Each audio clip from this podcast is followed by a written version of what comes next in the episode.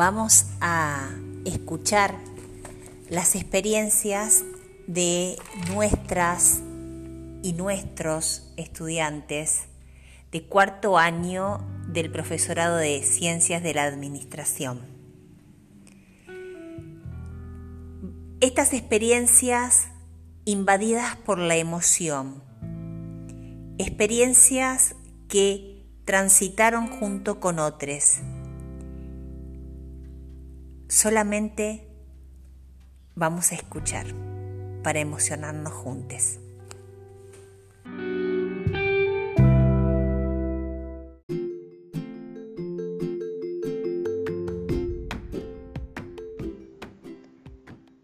Mi nombre es Natalia Klein.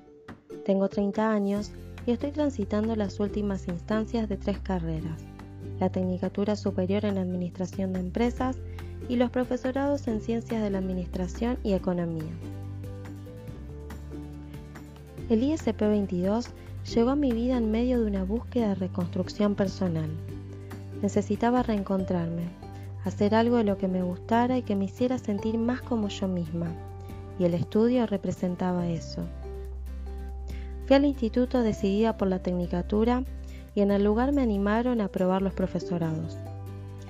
Sin mucha confianza probé algunas clases y para mi sorpresa encontré en las materias pedagógicas un complemento ideal, ofreciéndome la oportunidad de cultivar nuevas miradas. La docencia, a mi entender, es transformadora y el paso por el 22 también lo fue siendo una invitación constante a repensar lo incorporado. Me llevó a cuestionarme muchas prácticas que tenía completamente naturalizadas y a replantearme, desde otro lugar, ciertas cosmovisiones que creía tener arraigadas. La formación no solo cambia la mirada, sino que también la amplifica, te ayuda a ver más allá. La naturaleza propia de la docencia te invita a reflexionar y desarrollar la empatía ante los otros, ya que enseña a trabajar con la alteridad. Aún así, se me dificultó mantener un cursado lineal. La continuidad nunca fue mi fuerte y año tras año, por diferentes cuestiones, empezaba el año académico con las expectativas de poder finalizar pero no podía concluir el ciclo lectivo. Luego de un profundo trabajo personal, encontré el eje que necesitaba y pude enfocar las energías en mis estudios. Tal vez, recién hasta ese momento, se daban las condiciones necesarias para avanzar en mi formación. Como lo explica Gilles Ferry, hay tres condiciones para realizar este trabajo sobre sí mismo. Condiciones de lugar, de tiempo y de relación con la realidad. Cuando coincidieron, pude posicionarme desde otro lugar y marcar una diferencia en mi trayectoria. Los vínculos le sumaron a mi formación un aspecto fundamental, y es que, según Pichon Rivière, como sujeto social no hay nada que no sea resultante de la interacción entre individuos, grupos y clases. Las tramas vinculares nos constituyen como sujetos y en este sentido hay personas que marcaron mi camino. Me quedan las palabras de aliento brindadas en momentos claves, los gestos de apoyo, los momentos compartidos y los lazos creados, tanto de docentes como de mis pares, como así también el apoyo incondicional de mi hija, mi familia y mis afectos a lo largo de estos años. Las prácticas docentes, desde la presencialidad, fueron muy enriquecedoras. Contrastar en la práctica lo que veíamos en la teoría me brindó una de las experiencias más agradables en la carrera, lo que llenó de expectativas mis próximas residencias. Pero el contexto de aislamiento social preventivo y obligatorio modificó todo el panorama. La pandemia puso en jaque el sistema educativo y tanto docentes como estudiantes tuvimos que reacomodarnos a la nueva modalidad de la virtualidad. Esto no solo modificó la forma de cursar y rendir materias, sino que también condicionó las residencias. Contar con un aula física mediadora, le permitía a los y las estudiantes del grupo tener un acceso a clases en igualdad de condiciones. Pero sin la presencialidad, quedaron a la suerte de contar o no con los recursos necesarios para acceder a las clases. No fue fácil ver cómo se profundizó la brecha de oportunidades. Nadie estaba preparado para enfrentar una pandemia ni un aislamiento social. No bastaba solo con planificar una clase, ahora había que contemplar múltiples factores, como por ejemplo contar con Internet, tener dispositivos con cámara, impresora, entre otras cosas. Aún así, se trató de hacer un trabajo consciente y respetuoso, donde entraron en juego las distintas estrategias, los conocimientos y la creatividad en cuanto al uso de herramientas y plataformas virtuales. Esta mutación del sistema educativo a la virtualidad habilitó un espacio que hasta este año no había sido considerado explotar. Espero que estas experiencias puedan capitalizarse y ofrecer en una nueva presencialidad un apoyo que colabore a mejorar la experiencia educativa de todos y todas.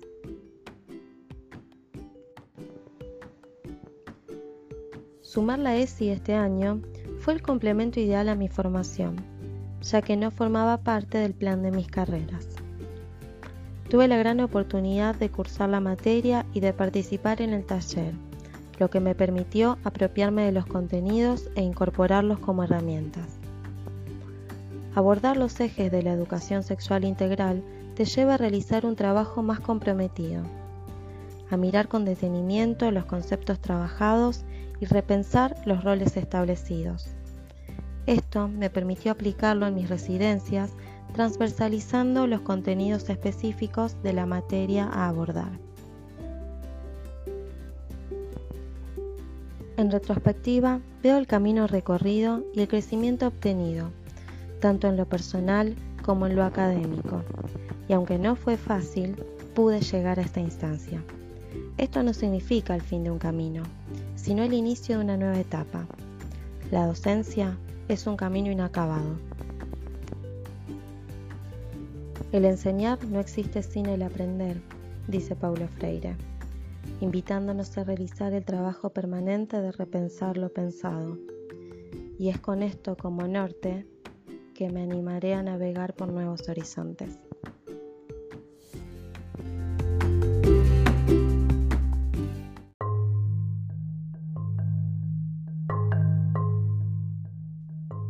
Hola a todos, mi nombre es Juana Fernández, vivo en la ciudad de Freire Beltrán, tengo 47 años, casada, con tres hijos. Mi secundaria la realicé en la ESO 254 de la ciudad de Freire Beltrán, la cual culminé con 17 años y obtuve el título de perito mercantil. Luego me inscribí en el Instituto Superior del Profesorado número 22, en la carrera de técnico superior en Administración de Empresas que duraba tres años. Pero a mí me llevó un poco más, casi siete años. En el medio me casé, tuve mi primer hijo y me alejé de la institución. Cuando vuelvo y retomo algunas materias para el cursado, mientras transcurría esa tecnicatura, algunos profesores me aconsejaron que hiciera las materias pedagógicas. Así podía seguir el profesorado que tenían materias en común con la tecnicatura pude comenzar las materias pedagógicas y así empezar a transitar mi carrera docente. Después de unas idas y venidas en la institución por problemas familiares y personales, pero nunca dejándome vencer y siguiendo para alcanzar mi meta. Hoy me encuentro cursando mi última materia de taller de docencia 4. Con respecto a esta materia que incluye la residencia en las escuelas secundarias de la zona, esta vez me tocó en una situación no habitual transitarla. No habíamos comenzado el año lectivo 2020 y apareció un virus, el COVID-19, el cual nos puso en cuarentena a todos. Era toda una incertidumbre. ¿Se podría hacer o no la residencia? Al final, después de hablar con las profes de la materia, Lilian Barbieri y Nidia Villaverde, nos, nos dejaron tranquilos al decirnos y explicarnos que se iba a cursar igual en pandemia, pero de forma virtual todas las materias, incluso taller 4. En ese momento tuve que aprender, igual que mis profes y compañeros de la institución, a usar diferentes y diversas aplicaciones, formatos de tecnología para poder hacer contacto y conexión con los estudiantes de nuestra residencia. Otro punto que también fue diferente a otros, a otros años, además de la pandemia, fue que se trabajaría con pareja pedagógica. Entonces ahí teníamos que interactuar con otro y en los contenidos incluir en forma transversal, de forma transversal, la ESI, Educación Sexual Integral. Esto significaba que debíamos entre las dos residentes tener comunicación, empatía, coordinación, resolución, compañerismo y definición para hacer las clases virtuales lo mejor posible y entendible para ya que no iban a ser presencial. Según Bordeaux, en la categoría de habitus, la noción de habitus, estructuras estructuradas, estructurantes, restituye un poder generador, elaborador y clasificador. Recuerda al mismo tiempo que ese orden va creando sentido común y generando disposiciones duraderas y colectivas. Pero a su vez el habitus contribuye a determinar lo que lo transforma. Y por esto es posible calificar el hábitus como continuidad y cambio, combinación de constancia y variación. El hábitus no es un destino, pero aún así la acción simbólica no puede por sí sola, al margen de cualquier transformación de las condiciones de producción y fortalecimiento de las disposiciones, extirpar las creencias corporales, pasiones y o pulsiones. Con respecto al desarrollo de nuestra, de nuestra práctica docente, mi pareja pedagógica fue Carolina Bénica. Nosotras elegimos la escuela ESO número 330, República de Grecia de la ciudad de Granadero Baigorria. Nuestra coformadora fue Evelyn Cerezo, exalumna del Instituto Superior del Profesorado número 22. Elegimos un quinto año para realizar las observaciones y prácticas en la materia Administración 3. El curso solo tenía 12 estudiantes. Se implementó como recurso didáctico para dar clases, Classroom y grupo de WhatsApp. Muchos estudiantes tenían poca conectividad y no disponían de datos. Entonces las tareas eran entregadas fuera de tiempo previsto, pero le sucedían en todas las materias, no solo en la nuestra.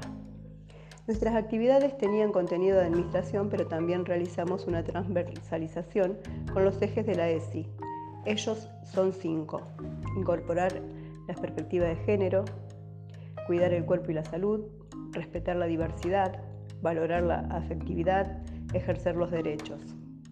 También participamos de charlas con el grupo docente de la institución para poder saber cómo se seguiría en cuanto a los contenidos de la materia. Al final la institución lanzó un proyecto de huerta y compost. Ahí terminó nuestra práctica. Como conclusión quiero decir que me gustó mucho aprender de temas de la actualidad que no sabía cómo es la ESI y la nueva forma de dar clases con virtualidad, que llegó para quedarse y pudimos llevarla adelante y poder concluir nuestro sueño que es nuestra residencia.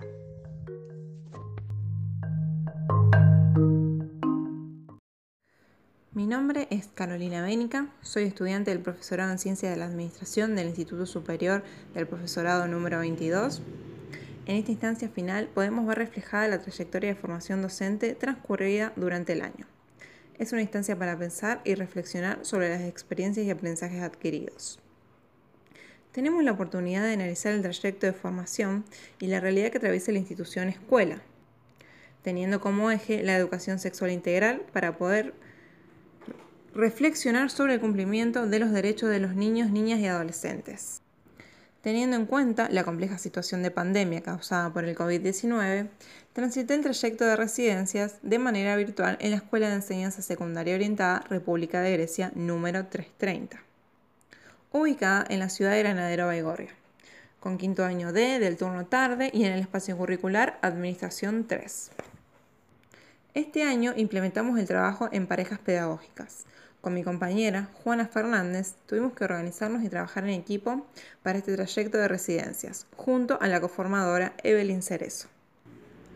retomando conceptos trabajados en el primer año del profesorado, los cuales a través del tiempo fueron adquiriendo mejores interpretaciones, comienzo afirmando que es indispensable considerar la formación para la docencia como un proceso complejo, que no solo incluye la formación en instituciones específicas diseñadas para ese fin, sino que se involucran procesos formativos múltiples que se desarrollan en diversos contextos. Cito a Gilles Ferry, quien dice, Formarse es adquirir una cierta forma para actuar, para reflexionar y perfeccionar. Explica que es un desarrollo personal que consiste en encontrar formas para cumplir con ciertas tareas, para ejercer un oficio, una profesión, un trabajo. Ponerse en condiciones para ejercer prácticas profesionales presupone conocimientos y habilidades. En esta dinámica de formación, la persona va a estar orientada según los objetivos que busque y de acuerdo con su posición depende de uno la dinámica del desarrollo personal. Una formación no se recibe, el individuo se forma. Es él quien encuentra su forma, es él quien se desarrolla. El, sujeto se forma solo y por sus propios medios, se forma a través de la mediación. Las mediaciones son diversas, por ejemplo, los formadores son mediadores humanos, también las lecturas, las circunstancias, las acciones, los accidentes de la vida, la relación con los otros, todas estas posibilitan la formación. En el trayecto de formación también debemos reconocer la propia historia de vida, darle un sentido singular a la experiencia. La autobiografía constituye la narración de la propia vida contada por su protagonista. Cito a Rebecca Anihovich que expresa, el objetivo de las autobiografías es recuperar hechos del pasado y traerlos al presente de tal modo de reconstruir, comprender e interpretar la vida individual del narrador y el contexto desde que la relata. Las historias vividas y contadas por los docentes no son solo un modo de pensar acerca de su identidad, sino también un modo de reorganizar sus conocimientos que posibilitan cambios en la práctica profesional y las valoraciones personales. También afirma que el trabajo profundo y sistemático sobre la autobiografía escolar de los futuros docentes es muy valioso, porque abre una puerta para que cada uno se apropie de su proceso de formación, explore sus deseos, temores, dificultades y fortalezas. Comprender qué marcas dejaron los otros sujetos significativos de su historia y cómo esas marcas podrían incidir en su práctica profesional. En síntesis, reconstruir el trayecto de la formación como un proceso social y subjetivo. Considerar la formación docente como un trayecto del sujeto en el campo de experiencias educativas, como alumno en diversas instituciones escolares y como futuro docente, y también en el campo de las experiencias sociales más amplias, la familia, el barrio, la clase social, los grupos referentes culturales, políticos, religiosos. La docencia es un trabajo social que se constituye en el entramado de esas diversas experiencias de los sujetos escolares y extraescolares. Con respecto a este último año, puedo decir que, entre comillas, nos sacudió a todos. Este año nos hizo reflexionar, repensar cuestiones de la vida en general y en nuestro caso particular acerca de la educación. Pensar nuevamente las prácticas educativas, las estrategias, la manera de llegar al otro desde la virtualidad. Estamos acostumbrados a utilizar dispositivos tecnológicos, pero implementar las TIC, tecnologías de, de la información y la comunicación, en las prácticas educativas fue un gran desafío para mí personalmente. Para poder utilizar estas herramientas y programas es indispensable considerar y tomar una actitud empática frente al otro a quien queremos llegar o transmitir algo. El grupo de estudiantes con el que trabajé este año era un grupo reducido, lo que favorecía una comunicación más personal e individual. Cuando comenzamos con mi pareja pedagógica Juana, lo primero que nos propusimos fue conocer aspectos, aspectos esenciales por eso pensamos en una breve encuesta para saber de qué manera estaban atravesando las clases virtuales, si tenían conectividad, a través de qué dispositivos, qué herramientas y programas conocían, cómo se sentían frente a esta situación y también conocer si estaban atravesando problemas personales que los impidiera avanzar. Con esta, con esta, información inicial armamos una planilla para llevar un registro de cada estudiante y luego ir agregando las actividades o propuestas de la asignatura. La docente Evelyn Cerezo, nuestra formadora, también nos hizo muchos aportes sobre las trayectorias educativas de los estudiantes, ya que los conocía de años anteriores. Es un punto clave fortalecer la comunicación entre docentes para compartir el conocimiento que tienen de las particulares de cada estudiante en su proceso de aprendizaje. Continuando con la descripción del año transcurrido, otro gran desafío que se presentó fue la transversalización de la educación sexual integral. La propuesta educativa consistía en abordar los contenidos de las asignaturas atravesados desde la perspectiva de la ESI. Reflexionar y debatir la ESI los últimos años de mi formación docente fue esencial para deconstruir y desnaturalizar las injusticias sociales, visualizar las opresiones, implementar la ESI de manera transversal desde esa mirada de justicia social, de igualdad y equidad. Sabemos que las instituciones son establecimientos observables en espacios y tiempos concretos, pero también podemos referir el término a las configuraciones de ideas, valores, significaciones instituidas, que se expresan con diferente grado de formalización, como leyes, normas, pautas, códigos, etc. La institución es un producto instituido. Lucía Garay expresa que es fácil describir lo dado, lo organizado por patrones. Para llegar a ese producto se realiza un proceso llamado institucionalización. La institucionalización deja sus marcas en las estructuras, en la dinámica, en las, en las prácticas, en los logros y fracasos en cada establecimiento. Ella produce y es producida por las luchas de fuerzas, movimientos, mutaciones y transformaciones a lo largo de la historia. Estas fuerzas y luchas de fuerzas son llamadas instituyentes, productoras de nuevas ideas y valores podemos reflexionar sobre los resultados de la lucha entre lo instituido y lo instituyente, es decir, los actores del campo educativo y escolar, pueden sostener lo instituyente y o defender lo instituido. Pensar el rol de los docentes frente a la ESI desde esta perspectiva de derechos humanos, de justicia social, militar la ESI y acompañar las normativas son parte de la docencia. Nuestra construcción subjetiva se encuentra en las prácticas concretas de transformación de nosotros mismos, de la creación permanente de nosotros mismos. Se trata de una actitud o modo de vida. Este proceso de subjetivación a través del cual nos constituimos como sujetos y manifestamos nuestra subjetividad se encuentra atravesado por las técnicas de dominación, que como expresa Foucault, la disciplina fabrica individuos. Imprime el lenguaje arreglado de lo permitido y de lo prohibido. El poder produce al sujeto a partir de determinados, de determinados hábitos, posiciones, prohibiciones, vestiduras, gestos, tiempos. Lo vuelve un individuo productivo, una pieza en un engranaje. Pero también confiesa que no hay resistencia posible al poder si no es reinventando la relación consigo mismo. Y es donde se inscribe una práctica de libertad. Para Foucault, la libertad no es concebida como un ideal, sino como una práctica y ejercicio mediante los cuales en la elaboración y la transformación de uno mismo cabe acceder a cierto modo de ser. Cuidar de sí mismo es constituirse como sujeto de acción, capaz de responder con rectitud y firmeza ante los sucesos del mundo. Se trata de la constitución de una cultura mediante la relación con otro, un docente, un amigo, etc., que actúa como puente en la relación con uno mismo. Para concluir, quiero destacar los aprendizajes y experiencias adquiridas durante todo el año.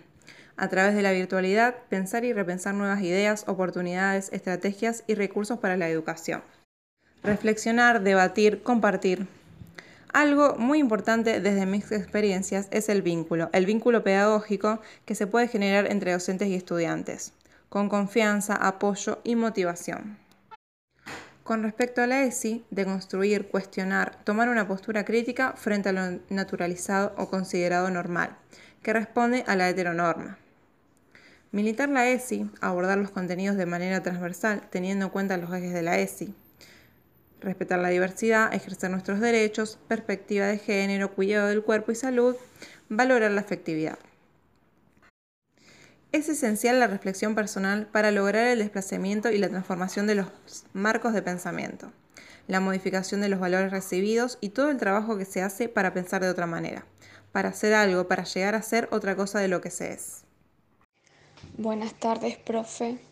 Eh, bueno, quería comentarle respecto a la autoevaluación eh, basada en los ejes que habíamos propuesto y que usted nos había propuesto.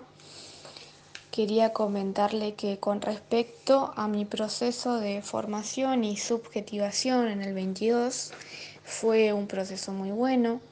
Eh, yo cursé en dos profesorados, pero la mayor parte de mi proceso, digamos, educativo fue en el, en el 22. Eh, bueno, en el 22 hice todo lo tendiente a las materias que me faltaban, que eran sobre todo las pedagógicas y algunas de las em, específicas. Por ello es que lo, más, eh, lo que más me marcó sobre mi proceso fueron la calidad de docentes que estuve en mi, en mi trayectoria. Eh, creo que fue eh, algunos docentes más que otros con los que, bueno, me gustaría que en algún momento se me pudiera identificar. me gustan ciertas características de los profesores del 22 que me marcaron de sobremanera, sobre todo mis profesores del taller que es un momento, eh, la práctica es un momento para mí que fue como eh, iluminador, ¿no? Porque, bueno, tenía, era, llegó el momento, tenía que todo aquello que había conocido, que había estudiado, que había aprendido, era hora de ponerlo en práctica. Eh, bueno, el miedo era intenso, Así que mi ayuda, mi pilar, mi guía fueron mis profesoras del taller que ayudaron a organizar esos contenidos, a organizar esas estrategias, a organizarme a mí eh, en mi posición ahora de docente, de practicante. Fue mi primer momento en el campo, fue, eh, los disfruté muchísimo, fue muy bueno aprendí muchísimo, sobre todo de, los chicos, del grupo, de la escuela, de mi profesora conformadora. También lo fue en el cuarto año, donde lo dimos de manera diferente al taller, eh, pero de forma muy significativa. Fue un volver a aprender, a adaptar aquellos contenidos, eh, aquellas construcciones didácticas, adaptarlas a la nueva normalidad, a este contexto virtual, a seguir de una manera diferente las trayectorias de los estudiantes. Por un lado, la trayectoria de aquellos estudiantes que tenían la conexión a Internet y de los que no, para lo que tuvimos que implementar estrategias diferentes. Eh, también el uso del tiempo, que fue eh, empleado de otra forma. Tuvimos con mi compañera pedagógica que adaptarnos a esta nueva forma. Siempre mm, tuvimos el apoyo de, sobre todo de nuestra profesora coformadora, eh, que nos guió. Eh, también nuestros compañeros, fue una red de apoyo importante. el compromiso ¿no? la ética nuestra, la ética del alumno, que en lo que a mí respecta y en mi grupo también, eh, fuimos siempre muy comprometidos, tratamos de siempre eh, hacer todo de la mejor manera posible, de entregar los trabajos que se nos pedían, de formarnos. En el caso particular de del mío, de que soy del plan eh, viejo, podría decirse, eh, nuestro proceso de formación con respecto a la ESI fue diferente, ya que no teníamos un espacio curricular que contemplara la ESI, sino que eh, nos acoplamos al espacio curricular ESI de los alumnos del plan nuevo, lo cual nos sirvió muchísimo eh, la verdad de que pudimos obtener esto de la transversalización de la ESI, ¿no? de poder eh, cómo dar la ESI en las diferentes áreas que nos ayuda y nos ayudó un montón.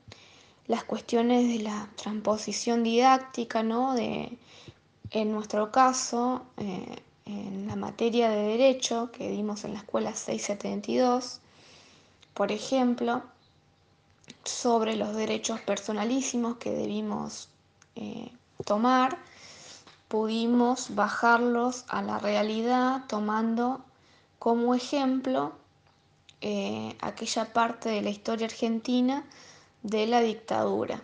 Pudimos hacer un análisis en base a aquel acontecimiento histórico. Eh, la verdad que mi proceso eh, sobre todo en el 22 y en el taller 4, fue muy bueno.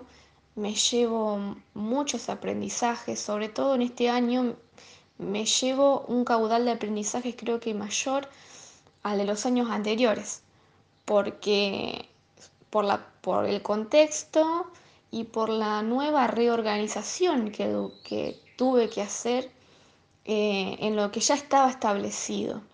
Eso de adaptarme, de volver a repensar las cosas, de verlo de otra manera, de implementar las TICs, de depender de la tecnología, de modificar el tiempo, que en, en la virtualidad del tiempo es diferente al real.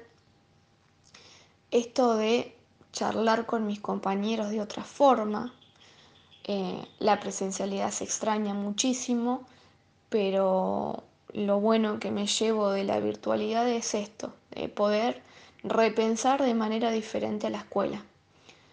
Me llevo mm, los mejores aprendizajes, me llevo las mejores experiencias, me llevo lo mejor de, del grupo, de los grupos que nos tocaron, de mi profesora coformadora, de las profesoras de la residencia, de mis compañeros. Realmente una, un gran proceso este año. Muchas gracias. Hola, profe, soy Joana Pereira y paso a hablar sobre mi autoevaluación. Bueno, eh, la primera observación que hago es que yo trabajé mucho conmigo misma, me pulí mucho en tema de planificaciones de las clases, de los objetivos, em, de los materiales, del tiempo, saber qué tiempo contábamos para desarrollar las actividades, para dar los temas. Y bueno, eh, en esta situación de la pandemia eh, nos cambian la herramienta de trabajo y pasamos a hablar de secuencia didáctica. Así como es una palabra y era una palabra eh, súper novedosa, eh, no sabíamos a qué nos estaba invitando esta, esta, esta terminología, nos pusimos a investigar y leyendo artículos, leyendo trabajos en internet, eh, hablando con nuestros compañeros hablando con nuestra conformadora, pudimos lograr armar un plan de trabajo de, cuál iba a ser nuestra secuencia didáctica y pudimos eh, encontrar eh, herramientas para armar nuestra secuencia didáctica. Así que, eh, y bueno, en ese momento lo que se nos planteó fue el, el tema tiempo, porque ya no estábamos hablando de, de, un tiempo de hora cátedra como conocíamos en la presencialidad. Estábamos hablando de otro tiempo y, un tiempo que tenía que ser eh, eh, eh, súper aprovechable. Y, y, bueno, y entonces analizando y analizando llegamos a la conclusión de dar clases de 40 minutos. Podían ser minutos más, minutos menos, pero habíamos establecido ese tiempo para empezar a programar nuestras secuencias didácticas, programar nuestras actividades. Así que en base a eso pudimos eh, eh, realizar nuestras, nuestras actividades.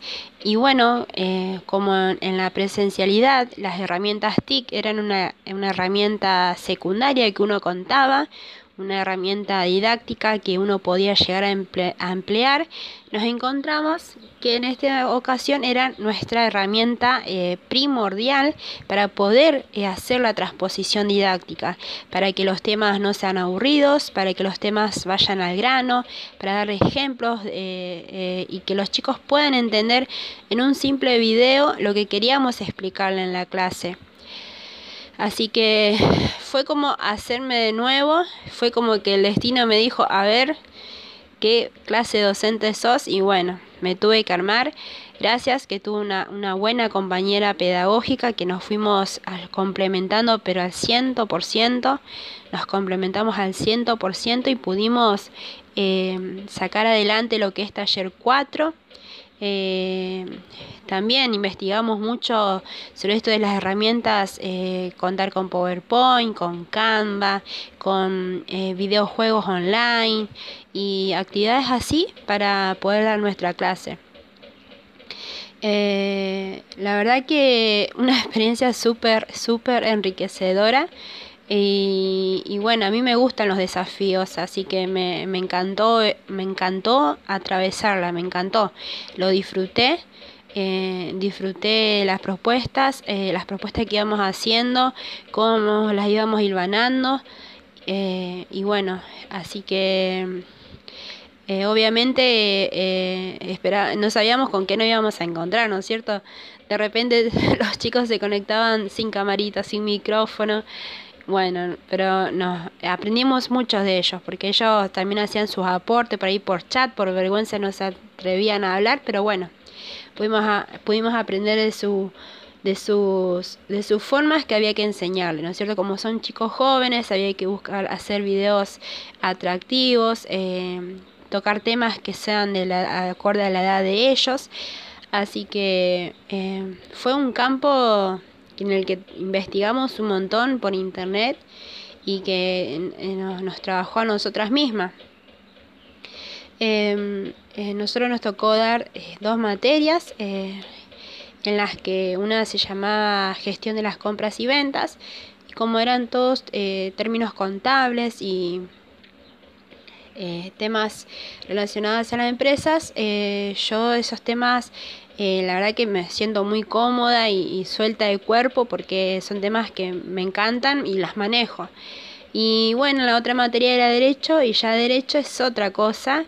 Eh, derecho me tuve que poner a investigar más, a buscar conceptos y conceptos y conceptos y maneras de decirlos y manera de decir lo mismo pero con otras palabras para que sea claro, para que no sea tan técnico y así que en derecho trabajé un montón. Eh, para poder eh, explicar a los chicos los puntos, por ejemplo, eh, alcanzamos a dar eh, los atributos de la personalidad y los derechos personalísimos. Así que con ejemplos y todos pudimos dar la clase que esperábamos realizarla. la conformadora fue una excelente guía en medio de esta tormenta tormenta de consignas, tormenta de, de, planteos, tormenta fue una gran guía eh, nosotros teníamos todo un, ideal, ¿no es cierto? Como no sabíamos, no teníamos el mano a mano, la tecnología, el mano a mano con la virtualidad y nos encontramos próximos a dar las clases, eh, nos, teníamos un ideal, un supositorio de cómo iba a ser las clases. Hasta que nos agarró la profe y nos empezó a hacer planteos súper interesantes y, y, bueno, nosotros pensábamos con clases classroom, con videos, con cosas y era como un camino muy largo por recorrer por los alumnos, más siendo que le cuesta conectarse. Así que la profe conformadora fue una gran guía, una gran guía que nos fue diciendo cómo trabajaba ella para que tengamos en cuenta y cómo eran los chicos, eh, que nos contaba cómo, por qué se conectaban, quiénes no se conectaban. Así que haciendo como un, una, una vista del terreno en el que íbamos a trabajar, la profe fue una gran guía. Fue una gran guía la profe conformadora, así que súper agradecida con ella.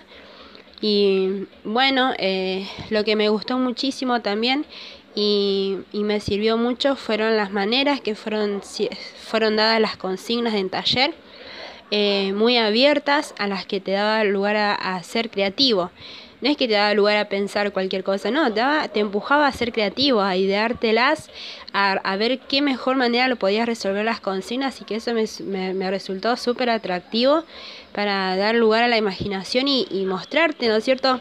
Eh, como decía yo, a veces digo, es mi minuto de gloria, mi, mi minuto para brillar, así que eh, ahí aprendí un montón.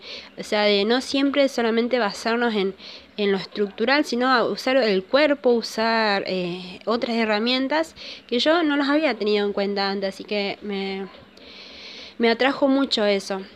Y bueno, eh, como toda cosa, todo estudio tuvo su... Eh, no, no tuvo sus, sus pros y sus contras, pero propios del proceso, nada raro, nada de otro mundo, propio del proceso. Así que súper contenta como cómo lo, lo atravesé con una compañera pedagógica eh, que nos complementamos, como dije, al 100%. Eh, así que, y los profesores que nos guiaron, eh, pudimos eh, hacernos docentes, o sea, nos hicimos docentes en esta pandemia, nos hicimos, nos fuimos haciendo, teníamos los conocimientos, bueno, vayan, vayan y den lo mejor de ustedes, así pareciera que nos largaron. Eh, bueno, profe, eh, gracias por todo y muchas gracias. Hola a todos, mi nombre es Florencia Almirón y realicé mis residencias en el tercero C de la Escuela Técnica número 672 Remedios de Escalada de San Martín de la ciudad de San Lorenzo. Este año nos vimos en la dificultad o desafío de realizar las residencias de manera virtual, lo que para muchos fue una tortura, ya sea por tener que usar mucho la computadora o por tener que aprender a usarla, ya que no tenían acercamiento con la misma. Eh, pero para mí fue un mundo nuevo, ya que me permitió jugar con los estudiantes de una forma distinta de lo que hubiese podido ser en la forma presencial, dado que en las escuelas o instituciones escolares se hay falta de elementos, entonces no se pueden llevar a cabo ciertas actividades que pudimos lograrlas con la virtualidad. Junto a mi compañera intentamos implementar nuevas estrategias didácticas para cambiar las dinámicas de las clases, trayendo nuevos recursos, eh, ya sea aplicaciones, juegos, filmarnos, hacer visualizaciones, pedir que ellos recreen algo, eh, todo eso y más que fuimos trabajando a lo largo de las residencias. También nos dedicamos a replantear las clases establecidas, hacerlo distinto, hacer una, intentamos hacer una dualidad en la clase, un poco videollamada, un poco grupo de WhatsApp, otra vez videollamada, ir y venir, que sea algo dinámico, si bien uno no puede hacer que se muevan mientras estamos eh, hablando, o sea, se puede, pero no, no es lo que ocurre normalmente. Eh, entonces intentábamos eh, moverlos, mantenerlos despiertos, que vayan, que vengan, que piensen, que hagan, que hablen. Y eh, todo esto con el fin de, de, otorgarles a los estudiantes un rol más activo dentro de la virtualidad, ya que muchas veces por estar detrás de una pantalla se tiende a una frialdad en la situación, porque por ahí los chicos por timidez o por vergüenza de su entorno no prendan las cámaras. Entonces se piensa que están hablando con una pantalla y no se interpela a los seres humanos que están del otro lado, pero en realidad sí nos están escuchando. Em, estuvimos en una constante búsqueda para perfeccionar no solo las actividades, sino nuestra formación académica, porque al menos para mí eh, todo es aprendizaje no solo de los consejos y tips que recibimos de nuestras docentes y coformadores, que la verdad estuvieron muy presentes en, nuestro, en nuestra trayectoria, eh, ayudándonos y diciéndonos cómo podíamos encarar ciertas situaciones que se nos presentaban, eh, porque capaz que a nosotros se nos ocurría una cosa y ellos lo pensaban, pero mira, esto también puede ser, y ahí entre, entre todos eh, logramos una idea en conjunto porque acá trabajamos todos a la par, nadie fue más que nadie. Y también aprendimos de los estudiantes, que ellos tienen mucho para dar, aunque a veces se los delegue a la categoría de estudiantes, eh, tienen no solo eh, tips de, para la virtualidad, eh, sino también para cuestiones que por ahí no, no se le hubiese ocurrido plantearlas. Me tomé el tiempo de escuchar lo que querían los estudiantes, qué es lo que necesitaban. Eh, más tiempo, más clases, más videos, más explicación, eh, sentirse más incluidos. Y nos lo hicieron saber cuando los estábamos integrando a las clases, porque empezaron a participar más, nos escribían, eh, nos contaba la profe antes de arrancar que tenía entre 6 y 8 estudiantes conectados en las videollamadas y después eh, integrándolos eh, logramos entre 15 y 17 chicos de 31 que participaran en las clases. Eso fue alucinante. Pudimos hacerle un seguimiento detallado de quienes se conectaban, quienes no, quienes entregaban la tarea, eh, fuimos al día corrigiendo eh, dentro de lo que se podía. Eh, logramos identificar a los estudiantes que quedaron por fuera del sistema educativo desde que arrancó la pandemia. eh, ya sea por desinterés o por alguna problemática en especial que tenían.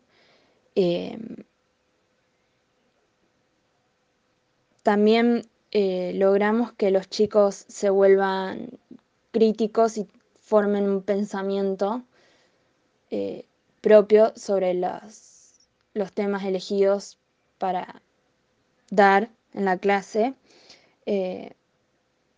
para que ellos también sientan que no está muy lejos lo que estaban estudiando, sino que estaba más cerca, más en lo cotidiano.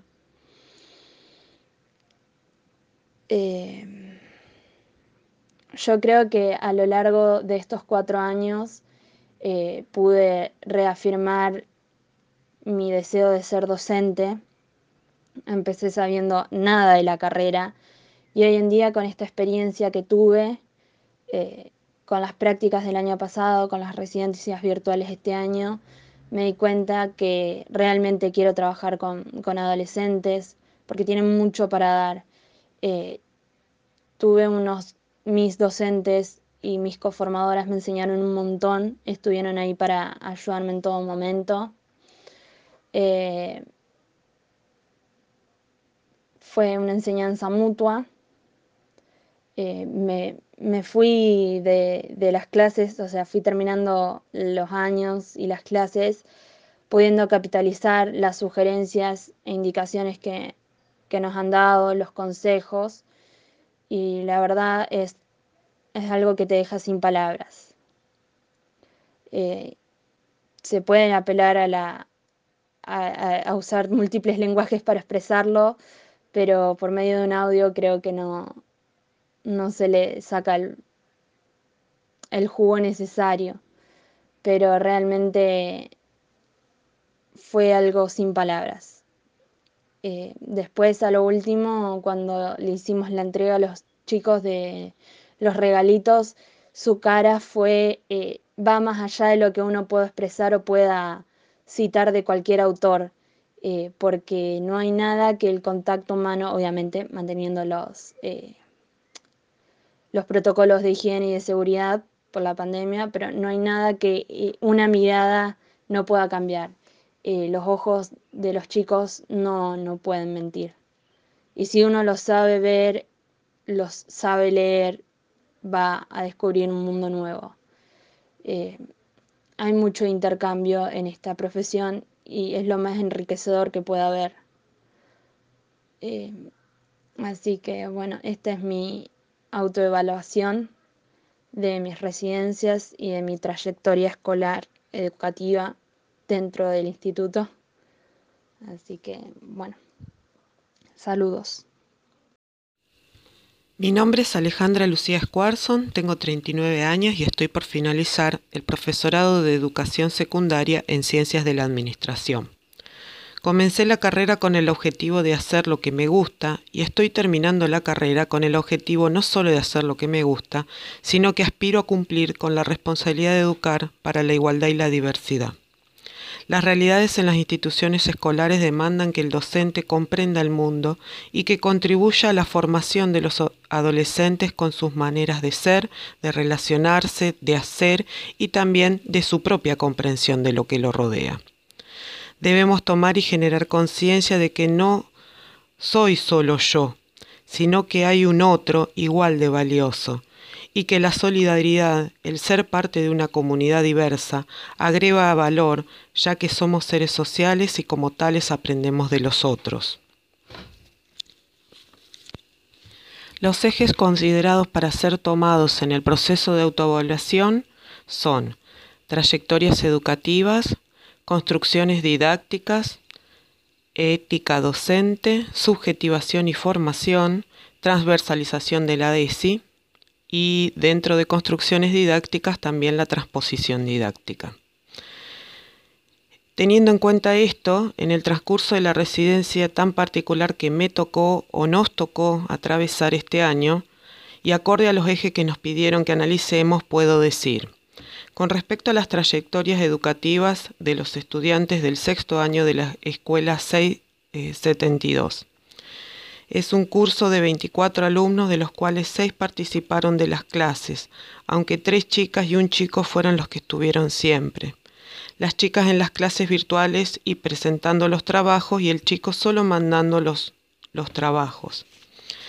Al comienzo de la residencia, al preguntar a la coformadora sobre los demás estudiantes, se nos dijo que los chicos ya estaban informados de las condiciones para cursar y aprobar y que dependía de ellas y ellos.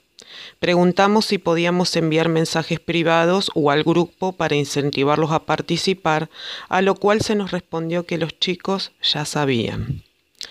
Ante esto, y teniendo en cuenta el derecho a la educación, armamos videos y escribimos mensajes para invitarlos a las clases. Eh, hicimos todas las clases por Meet, excepto una vez que intentamos hacerla por WhatsApp. Esto lo hicimos para probar porque en el instituto tuvimos eh, eh, una clase así por WhatsApp y nos resultó más práctica en cuanto a, conectividad, ¿no es cierto? La coformadora eh, nos dijo que no lo hiciéramos más así porque se hacía lenta y aburrida la clase. Este, es cierto, eh, era lenta y aburrida, sobre todo porque habíamos armado videos y tardaban en subirse, la verdad que sí. Entonces nuestra intención eh, bueno, fue sumar estudiantes, ya que es una herramienta que todos manejan con muy pocos datos y, además queda todo registrado. Eh, bueno, preparábamos las clases para hacerlas por Meet, pero también armábamos archivos PDF que subíamos a Classroom y también acordamos con la dueña de la fotocopiadora de al lado de la escuela y les mandábamos los archivos para que los chicos los estudiantes pudieran hacerse el material para estudiar. Teniendo en cuenta las construcciones didácticas fue todo un desafío, ya que personalmente no solo tuve que aprender a usar aplicaciones para armar videos y editarlos, eh, también tuve que buscar la manera que fueran atractivas con los pocos recursos que disponía, ya que mi celular es antiguo, eh, no tengo internet por fibra óptica, me manejo con datos eh, bueno, pude arreglar mi notebook que se había roto este, y viajaba por la cuestión de la conectividad una vez por semana a Fray Luis Beltrán, donde tengo la casa de mis padres, para poder dar las clases. Eh, por supuesto, nada de esto podría haberlo hecho sin el apoyo de, de mis compañeras, parejas pedagógicas, y, la coformadora, que siempre este, estuvieron presentes y contemplaron mi situación y, bueno, eh, de la misma manera lo hacía yo, ¿no es cierto? Entre nosotras nos consultábamos, hacíamos las críticas constructivas correspondientes, planificábamos y completábamos lo que hiciese falta para poder brindar lo mejor a los estudiantes. Tratamos siempre de hacer que los mismos se integraran, que preguntaran y que participaran sabiendo que estábamos todos con las dificultades eh, de diferente índole, este, eh, pero con gravísimas dificultades. Eh, utilizamos juegos virtuales, videos grabados y editados con muchos dibujos y colores, voz siempre cálida y acogedora. Los documentos del PDF también son eh, los armábamos con gráficos y colores, haciendo hincapié en la integración de los temas desarrollados eh, para comprensión de los estudiantes. Trabajamos los contenidos de la teoría con ejemplos de la vida cotidiana. Luego también trabajamos los ejercicios prácticos para que a los estudiantes les resulte un aprendizaje significativo.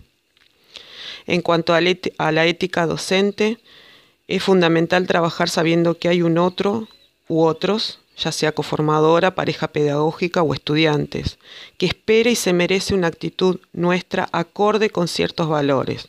Respetamos los tiempos, respetamos el ser humano y tenemos que tenemos enfrente. Tratamos de considerar siempre la diversidad de situaciones, lo que pueden estar atravesando eh, cada estudiante. Entregamos en tiempo y forma y según lo solicitado las planificaciones a la coformadora, como así también escuchamos, hicimos la autocrítica y modificamos lo que había que modificar.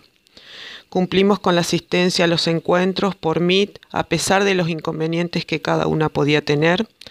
Entre nosotras nos comunicábamos todo y nos complementamos y suplimos si la ocasión lo ameritaba, con conocimiento y conformidad de la, de la coformadora. En cuanto a la transversalización de la ESI, orientamos nuestra residencia teniendo en cuenta el trabajo en las escuelas desde el enfoque de los derechos humanos y la convivencia social, el respeto por el otro y los otros, en las relaciones entre personas, como así también el acceso al conocimiento. Respetamos la diversidad de los adolescentes como parte de un colectivo social, teniendo en cuenta las distintas maneras de organizaciones familiares, sociales y culturales propiciamos que se puedan expresar, reflexionar y valorar las emociones y valores como el amor, la solidaridad y el respeto. Mi nombre es Jimena, soy alumna del Instituto 22 del profesorado en Administración y Economía. Mi experiencia en la residencia fue esencial, ya que mediante esta pude lograr apropiarme de los conceptos a lo largo de toda mi trayectoria como alumna asumiendo con responsabilidad y compromiso la práctica docente con el grupo de trabajo y con los alumnos, preparándome, estudiando nuevas estrategias de enseñanza, ya que fue todo nuevo e inesperado. ¿Quién hubiera dicho que nuestra residencia iba a ser virtual? Al principio sentí miedo y ansiedad por no saber cómo sería este nuevo desafío pero a pesar de esto asumí el compromiso y comencé este último tramo de práctica en este camino tan lindo que es la docencia, junto a mis compañeras del grupo de taller Alejandra y Magali, con quienes compartí muchos momentos en los cuales hemos debatido, discutido, hablado y aceptado las críticas constructivas en un espacio de colaboración para la construcción de nuevos aprendizajes dedicándole tiempo y esfuerzo para el logro de nuestros objetivos. La transposición didáctica, es decir, adaptar los contenidos a la enseñanza adecuándolos a las necesidades de los alumnos y alumnas. Para esto he realizado aportes a las propuestas didácticas, con predisposición para cambiar ideas y propuestas de trabajo relacionando conceptos como por ejemplo utilizar mi experiencia laboral como administrativa, dando ejemplo a los alumnos y alumnas de situaciones cotidianas y reales en el ámbito laboral, para que estos pudieran apropiarse de ese nuevo conocimiento, sumando además la utilización de las TICs, para lo cual utilizamos en las construcciones didácticas primeramente el celular como medio de comunicación con el grupo de WhatsApp de los alumnos, presentándonos con un video en el cual los invitábamos a participar de las clases. Fue todo un desafío, ya que tuve que aprender a editar, a usar música e incorporar imágenes, siempre colaborando y trabajando en conjunto con mis compañeras. Para las presentaciones de las clases virtuales utilizamos Canva, que es un software y un sitio web de herramienta de diseño gráfico. Esta herramienta nos facilitó crear diseños coloridos y atractivos para nuestras clases educativas, en las cuales utilizamos imágenes, animaciones, además de textos. Otra de las herramientas que utilizamos fue el programa Prezi para presentaciones en pantalla de las clases permitiéndonos compartir ideas e imágenes para que los alumnos y alumnas pudieran lograr afianzar los nuevos conceptos. También realizamos la producción de videos tutoriales y de esta forma lograr en ellos una mayor comprensión de los temas tratados. Además, esta herramienta nos permitió llegar a los alumnos que no podían participar de las clases virtuales ya sea por cuestiones de conexión a Internet o porque algunos alumnos trabajaban. Como instrumento de seguimiento de la trayectoria de los alumnos y alumnas utilizamos Classroom, que además nos permitió subir todas las clases realizadas y mediante la entrega de las tareas por parte de los alumnos y alumnas, pudimos realizar el seguimiento de cada uno. En este tiempo, preparándome para la docencia, pude entender la importancia de la transversalización de la ESI, es decir, poder relacionar los contenidos curriculares con los ejes de la ESI, aprendiendo la importancia que tiene hoy en día este tema tan actual como son los derechos de los chicos y chicas en cuanto a sus elecciones de vida y así entendiendo la importancia de asumir nuestra responsabilidad como docente, haciendo que esta ley se cumpla. Con respecto a mi trayectoria como alumna, considero que es un proceso gradual de subjetivación, es decir, que la subjetividad permite desarrollar procesos de apropiación del conocimiento recibido, permitiendo el desarrollo de nuevas elaboraciones cognoscitivas, confirmando con esto que la práctica docente me ha permitido hablar de subjetividad. Mi experiencia personal en la institución me deja una impronta de formación y de la docente que quiero ser, tomando como modelo mis profesoras y profesores de quienes he aprendido tanto. En cuanto a mi formación docente en la institución, pude lograr los objetivos que son el conocimiento, y las habilidades para poder cumplir eficazmente mi labor como futura docente, alcanzando el desarrollo profesional mediante el proceso de mis prácticas y residencia, adquiriendo una perspectiva reflexiva y crítica en cuanto a mi labor y responsabilidad. Considero que el desarrollo profesional es continuo debido a que el mundo está en continuo cambio y debemos ser conscientes de esto y seguir preparándonos para poder dar a los alumnos y alumnas calidad educativa que deben recibir y que es su derecho. Mi nombre es María Acuña, soy estudiante del profesorado en Ciencias de la Administración y voy a realizar la autoevaluación de mis prácticas docentes, donde voy a tener en cuenta el recorrido en este último año de taller de docencia y también el recorrido a través de estos años de formación en el Instituto número 22 de Fraile Beltrán. Contando un poco mi trayectoria, estoy estudiando desde hace cuatro años en el instituto. En ese momento venía de estudiar varios años en la facultad, administración de empresas, pero veía que no era a lo que quería llegar. Así que decidí buscar otras opciones y me interesó cambiarme a esta carrera docente que se relacionaba con la administración. A partir del primer año me di cuenta que me gustaba sin tener todavía relación con lo que era una clase, pero luego a través de este recorrido de años en el instituto, luego de hacer observaciones y prácticas, me di cuenta que lo más lindo era poder ir a un curso, compartir con los estudiantes y aprender juntos. Así que continué con esta carrera, la cual estoy casi finalizando y de la cual sigo aprendiendo en cada paso que voy dando. Ahora empezando con esta autoevaluación, me gustaría hablar del seguimiento de las trayectorias escolares. Hay que tener en cuenta que en este 2020 fue un año totalmente atípico y diferente porque las clases se tuvieron que dar de manera virtual lo que hizo que fuera un poco más complicado, desde mi punto de vista, hacer el seguimiento de las trayectorias de los estudiantes.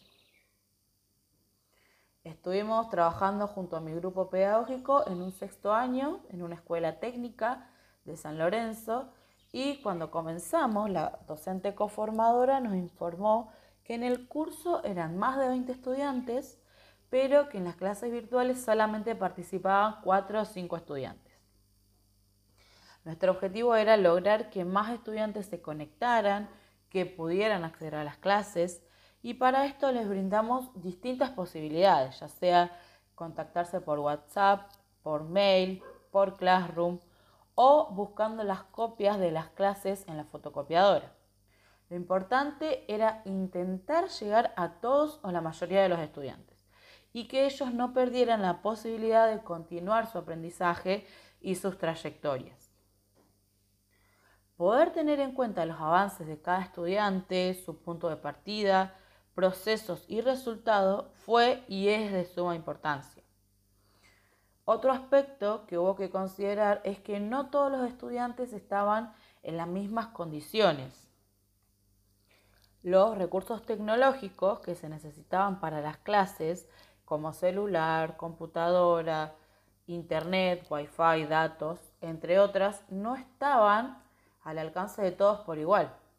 Y sumado a esto, debemos pensar también que no es lo mismo estudiar en el aula, en un espacio preparado, con el acompañamiento del docente, que estudiar en casa, donde a veces los espacios no están preparados y las familias muchas veces no pueden acompañar al estudiante.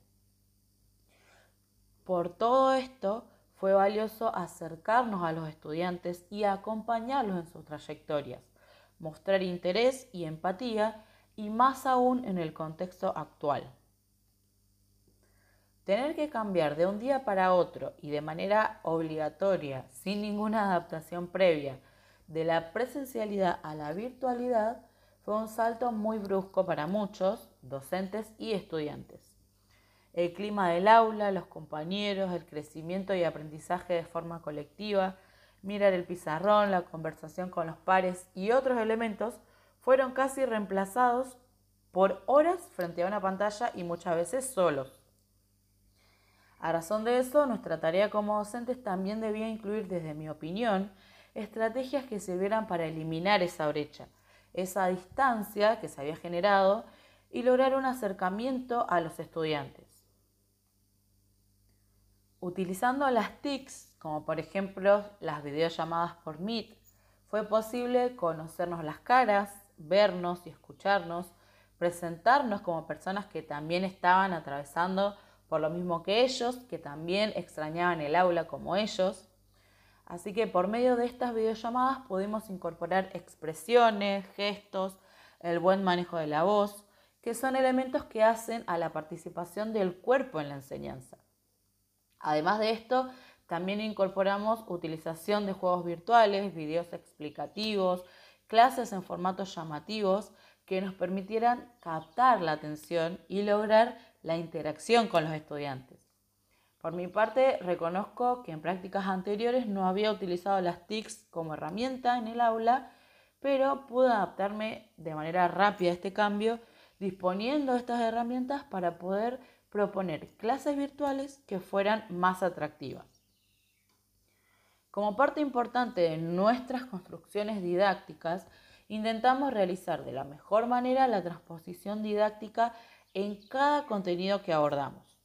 Ese acercamiento a la realidad, utilizando elementos que ellos pudieran identificar fácilmente en su entorno, también contribuyó a disminuir la distancia generada por la pantalla. Y además hizo que cada estudiante se apropiara de esos conocimientos mucho más fácilmente porque les hablábamos de cosas que ellos conocían y su funcionamiento. Por último, considerando aspectos de la ética docente que forman parte de los procesos de formación y subjetivación, es posible reflexionar sobre mis prácticas considerando las relaciones del docente con los estudiantes, con el currículo que debe transmitir y con su propia elección de profesión. En cuanto a la relación con los estudiantes, este año lo importante fue estar conectados, estar cerca, por el medio que sea incluso a veces recibiendo mensajes en horarios o días que no correspondían con los de la clase, pero fue importante poder estar al servicio de los estudiantes, poder ayudarlos. Eh, en la relación con el currículo, en el contexto de clases virtuales se establecieron contenidos prioritarios, pero más allá de eso, fue importante ser conscientes de la situación de cada estudiante, dar oportunidades variadas, ser empáticos y comprensivos y tener en cuenta no solamente esos contenidos escritos, sino el esfuerzo de cada estudiante que estaba realizando para poder llegar a sus objetivos de acuerdo a su posición. Y por último, con respecto a la elección de la docencia como carrera, fue también gratificante saber que a pesar de todo lo complicado, de las horas que demanda preparar cada clase y estar a disposición de los estudiantes. Es una profesión que disfruto y que valoro mucho y por lo tanto quiero seguir creciendo en ella cada día un poco más. Continuar aprendiendo y a través de las experiencias poder ser cada vez mejor en esto que elegí. En cuanto a la autoevaluación de nuestras prácticas, considero que tuvieron un buen desenlace, ya que mm, la utilización de los diferentes recursos tecnológicos que utilizamos nos sirvieron mucho para poder llegar y establecer una cercanía con los estudiantes y con la profesora coformadora. Eh, a la vez vimos que clase a clase cada alumno se iba aprendiendo un poquito más y nos contestaban y participaban, cosa que con la docente no casi no lo hacían. Así que, eh, bueno, estoy muy contenta por esa parte. Eh, creo que si bien fue difícil realizar estas prácticas, a la vez me sirvió mucho porque me, me sirvió para ser reflexiva, para preguntarme en dónde estaba parada, cómo iba, iba a enfocar esto, cómo lo iba a atravesar, cómo lo iba a encarar, eh, ya que era una situación muy difícil, pero bueno, creo que, fue algo, algo diferente, algo inesperado y eh, a la vez eh, fue enriquecedor, ya que como los chicos ahora están inmersos en lo que es esta cultura digital, creo que nos sirvió para que ellos también se puedan interesar y a la vez creo que le logramos llamar la atención, ya que utilizamos muchos recursos tecnológicos que para ellos eran eh, novedad también, entonces pudimos como atraparlos, digamos, por ese lado. Em, bueno, nada, el trabajo en equipo con mi compañero excelente, no puedo decir nada de eso porque fue excelente. Si bien nunca tuvimos la posibilidad de juntarnos, fue todo vía internet, compu, videollamada y trabajamos en conjunto de manera excelente. Eh, así que bueno, creo que mm, fue algo que tampoco esperaba. Yo pensaba que estas prácticas nunca las iba a poder realizar. Y bueno, eh, realmente estoy muy, muy contenta. Reflexión final del taller 4. Comenzamos con el concepto de la transversalización de la ESI. Em, yo creo que em, la ESI nos atraviesa como seres humanos y como actores educativos. Por lo tanto, creo que es muy importante que se comiencen a enseñar o incorporar propuestas de enseñanza que aborden temas de educación sexual integral y de cuidado del cuerpo en las escuelas eh, en todas las áreas. Por lo tanto, esto me sirve a mí o me, lleva a pensar en, o a comprender, mejor dicho, en la labor humanizadora que conlleva la profesión del docente, ya que siendo un docente de un área específica, en algún momento estos temas a mí me van a atravesar, en el sentido de que en un aula, seguramente, en alguna situación, yo tenga que cortar una clase, dejar de dar contenidos específicos para abordar alguna situación específica de algún alumno que me haga alguna pregunta con respecto a la ESI.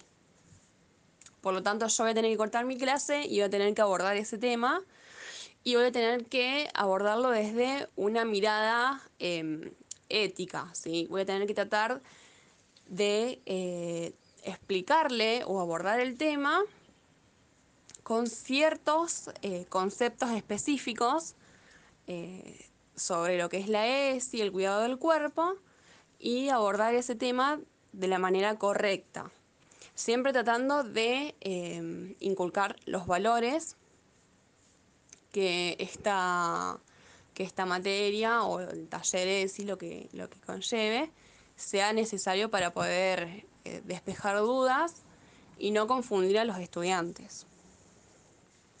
Bueno, por lo tanto, yo creo que em, en este sentido es muy importante la ética que tiene un docente o la ética del trabajo del docente.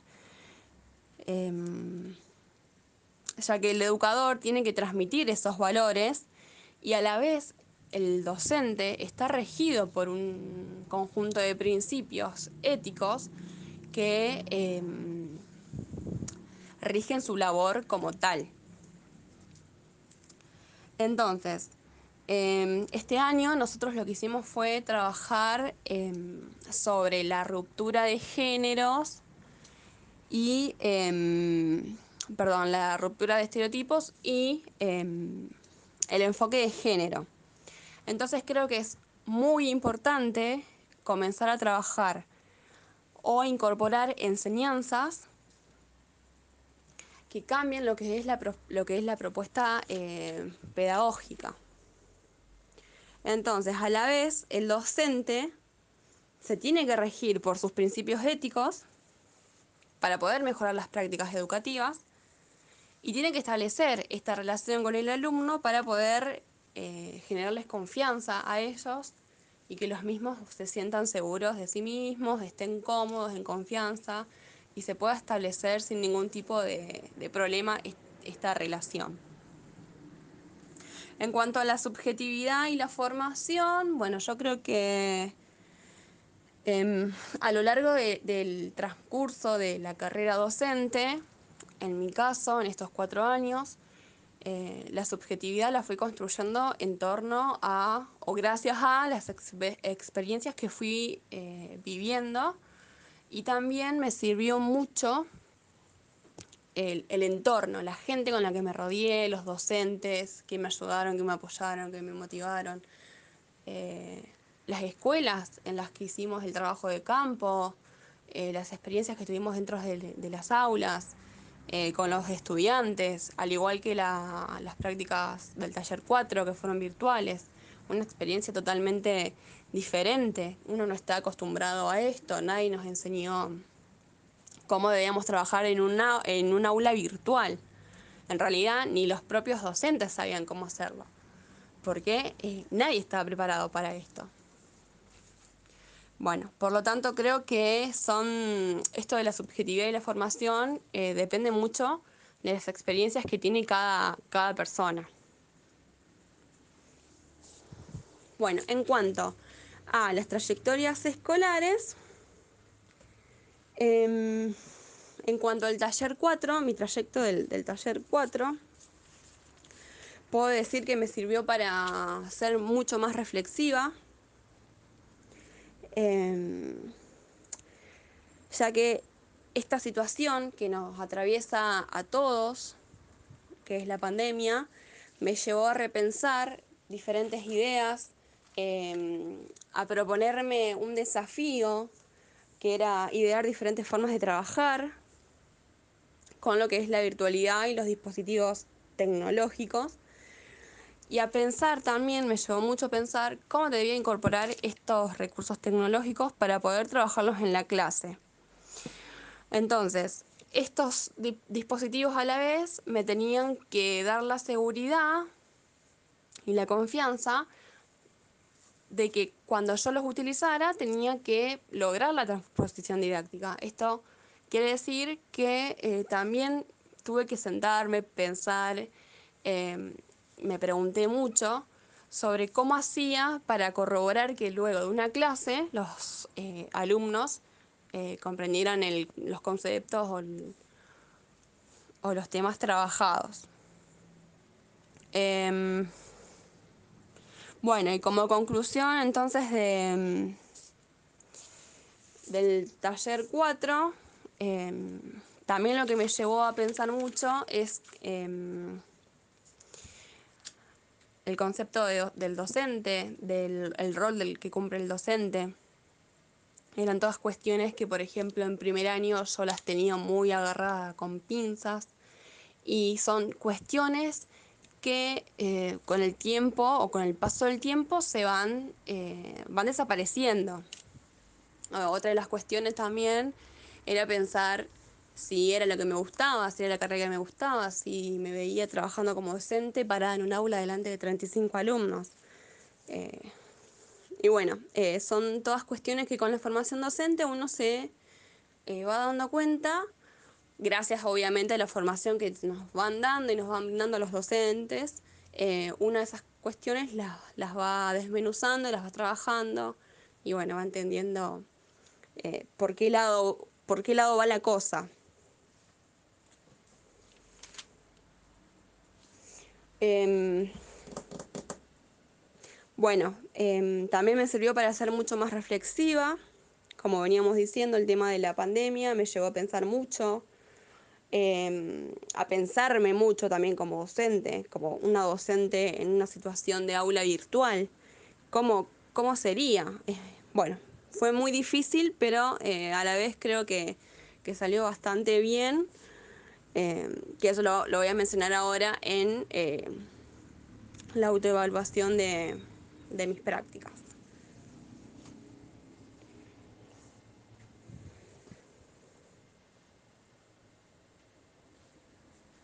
En cuanto a los recursos tecnológicos que utilizamos para dar nuestras, nuestras prácticas, eh, fueron diversos.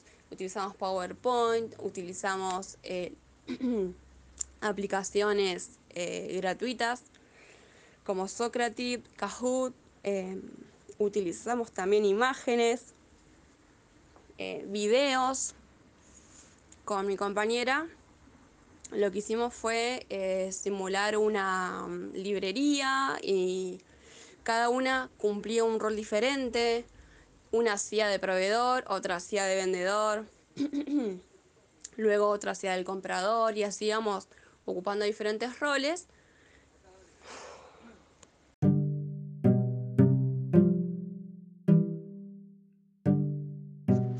Mi nombre es Sofía Díaz, tengo 26 años y estoy a un mes de recibirme de profesora en Ciencias de la Administración y profesora en Economía. Hace ya varios años que emprendí el bello y turbulento camino de la formación docente.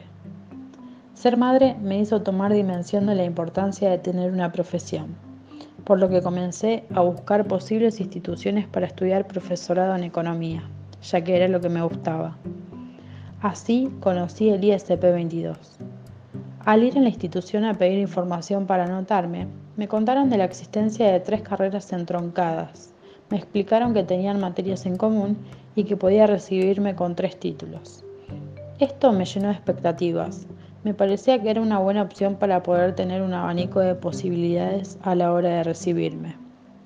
Y así fue como comencé a transitar este camino. Cursar fue un desafío día tras día, un poco por la maternidad, un poco por los contenidos en sí, por organización, y además me encontré en un momento de la carrera que tuve que dejar para irme a vivir al sur por cuestiones laborales de mi pareja. Al regresar, retomé la carrera con más fuerzas. Luego de replantearme la situación, decidí poner el foco en la carrera y esto me sirvió para darle la prioridad que ameritaba.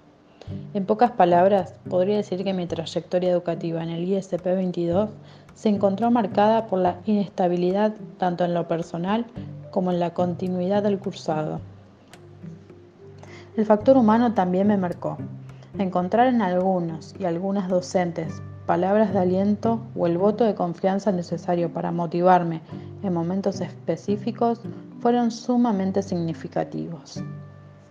Gilles Ferry afirma que uno se forma a sí mismo, pero uno se forma solo por mediación. En este sentido, estoy agradecida con los y las docentes y con mis pares, que actuaron como mediadores en mi formación.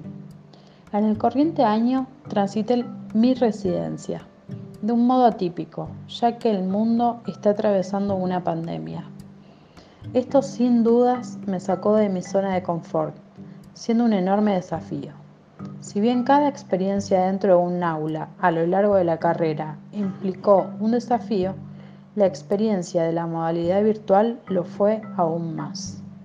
La educación en tiempos de pandemia trajo aparejada grandes dificultades en todos los niveles, agudizando las desigualdades, hecho que no fue ajeno a la hora de realizar las residencias, ya que tuvimos que trabajar con esas desigualdades agudizadas y buscar distintas opciones para lograr el acceso de todos y todas. Buscar más y mejores recursos didácticos fue una tarea continua a lo largo del año agotamos una larga lista de opciones para intentar captar la atención de los y las estudiantes. Cabe destacar que a lo largo del año se percibió un bajo nivel anímico de parte de los y las estudiantes, quizás por el contexto que nos atraviesa. Además, la modalidad de virtualidad desdibujó los horarios escolares. Nos encontramos atendiendo consultas y dando clases 24/7. A pesar de todas y cada una de estas dificultades, personalmente creo que fue una experiencia sumamente enriquecedora, tanto para mi formación docente como para mi construcción como sujeto. Considero que la empatía fue uno de los elementos fundamentales para hacer de esta residencia una experiencia agradable para todos y todas. Comprender las distintas realidades a través de las pantallas no fue una tarea fácil, pero brindarles un canal de comunicación para que nos comenten sus dificultades o lo que consideren relevante fue de gran ayuda. Otra experiencia que considero importante destacar es haber abordado los contenidos de la ESI, dado que el plan de carreras entroncadas no contempla estos contenidos. Este año, aparte de cursar una materia de ESI, Pude aplicarla como eje transversal durante la residencia a la hora de abordar contenidos específicos. Y además tuve la experiencia de participar en un taller de escritura de ESI que me brindó herramientas para comprender, interpretar y aplicar los ejes que brinda la educación sexual integral.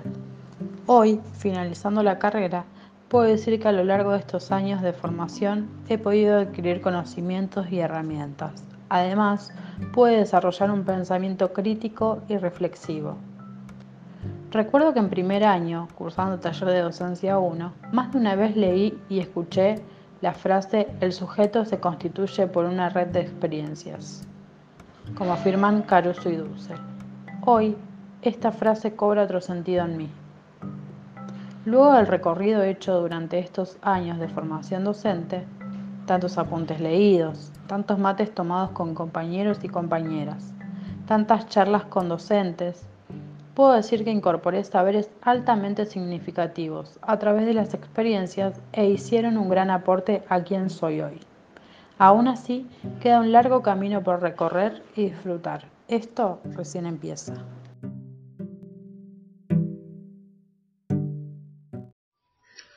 Por mi trayectoria educativa he pasado por, muchas instituciones. El jardín y la primaria, por ejemplo, fue en un pueblito muy chiquito llamado San Eduardo. Era casi un campo con costumbres muy arraigadas. Mi secundaria se fragmentó, los primeros años fue en la escuela secundaria del mismo pueblo. Tercer año en la escuela secundaria de otro pueblo llamado Murphy y lo culminé en un EMPA del mismo pueblo. El paso de la primaria no fue el mejor y no hablo de mis notas sino de las situaciones vividas. Una vez pasado el cuarto grado, compañeros se reían de mí y me decían cosas. Fue difícil transitarlo, acompañado de que la respuesta de los docentes frente a mi queja era no le hagas caso. No tengo muchos recuerdos de la primaria, supongo porque, porque los he reprimido con el tiempo. Lo que sí recuerdo es decirle a mi abuela llorando que me gustaría ser maestro para hacer algo con esa situación porque no era el único que la pasaba. Supongo que es una de las cuestiones que me ha llegado a elegir la docencia como profesión. El paso de primaria a secundaria no evocó un gran esfuerzo a la hora de elegir, ya que en el pueblo solo había una y, no había posibilidades económicas de la familia de mandarme a otro lado. La escuela era una, una escuela tradicional, sin nada fuera de lo común a principios de siglo. En la etapa de secundaria me encontré con todo tipo de docentes y me sirvió mucho para saber qué tipo de docente quiero ser y, cuál no. De hecho, con las profesoras que más afinidad he tenido han sido las de mi cátedra, relacionadas con la administración. Olvidé decir que yo vivía con mis abuelos. Y cuando ellos fallecen, yo me mudo a Murphy con mi madre, un nuevo lugar, una nueva escuela, nuevas personas, nuevos miedos e incertidumbres el despertar de una sexualidad y la inestabilidad intrínseca de la adolescencia me acompañaban en esa nueva etapa. La nueva institución y sus actores parecían más fríos. Me faltaba la calidez que quizás me brindaba la costumbre de la otra institución. En esta escuela se empezaban a trabajar proyectos y cuestiones relacionadas con la inclusión. Una, una situación que se trataba desde la tolerancia, que como referencia incluso a esa edad me parecía chocante, ya que aceptar e incluir no tiene nada que ver con tolerar. El paso por la institución me dejó grandes referentes, que incluso hasta hoy las veo en mi elección de, de carrera. Habiendo repetido tres veces el primer año del polimodal, decidí dejar la escuela y empezar a trabajar. Un año de trabajar en un taller metalúrgico hizo que quiera retomar los estudios en un EMPA paralelamente con el trabajo. Esta etapa fue diferente. Realmente la disfruté y bueno, conocí amigos que me acompañaron hasta el día de hoy y me acompañan. Y mi idea estaba fija. Quería estudiar algo relacionado a lo contable.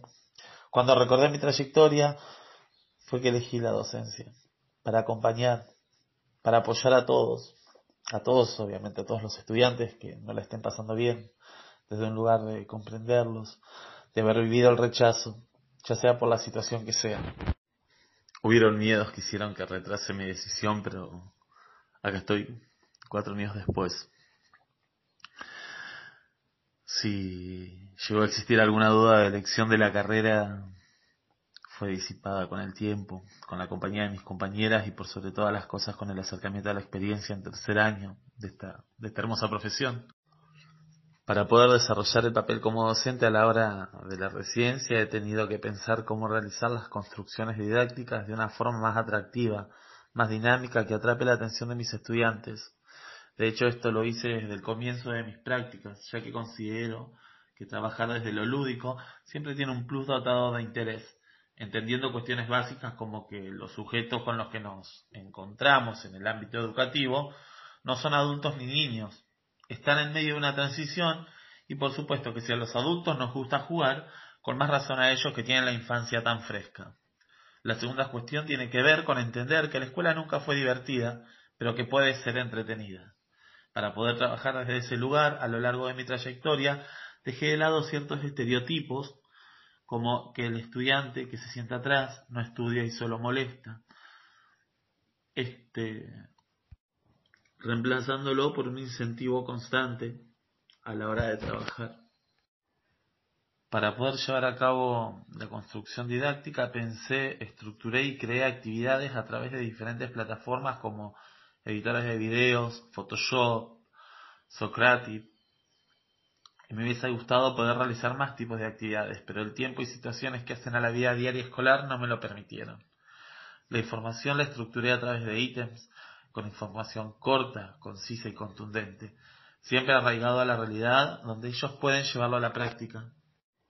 La transposición, por su parte, no significó grandes desafíos, ya que los ejemplos están a la vista en la vida diaria. Es una realidad que ellos pueden palpar en su vida cotidiana, cuando compran algo, cuando vendan, o en situaciones que sus padres realicen. Estamos rodeados de ejemplos sobre la administración y sus documentos. He trabajado duro a lo largo de, los años de carrera para poder cumplir con las metas y los objetivos propuestos, entendiendo que, la ética como la comunicación son fundamentales para que los alumnos puedan alcanzar el máximo potencial. Dentro del papel nosotros trabajamos como un espejo. Nosotros somos el reflejo de lo que queremos lograr. Yo entiendo que el buen docente, las buenas prácticas y la ética son cuestiones que van de la mano, porque tanto la ética como la comunicación, como las relaciones interpersonales son necesarias en el aula. El alumno necesita saber que yo me preocupo por ellos, para sentirse seguros y cómodos. Y bueno, esto le va, le va a permitir construir la suficiente seguridad personal como para poder desarrollar un interés propio por el aprendizaje. Si un docente conoce bien las motivaciones y los intereses de sus estudiantes, obviamente puede ejercer la labor de una manera más personalizada y efectiva, potenciando las habilidades de, de todos los que están presentes en el aula. No puedo entender la labor docente como algo aislado, porque mejorar mi calidad como docente lo voy a hacer a través de las relaciones con los chicos. Este, porque bueno, va a tener un efecto positivo eh, en el total de la población.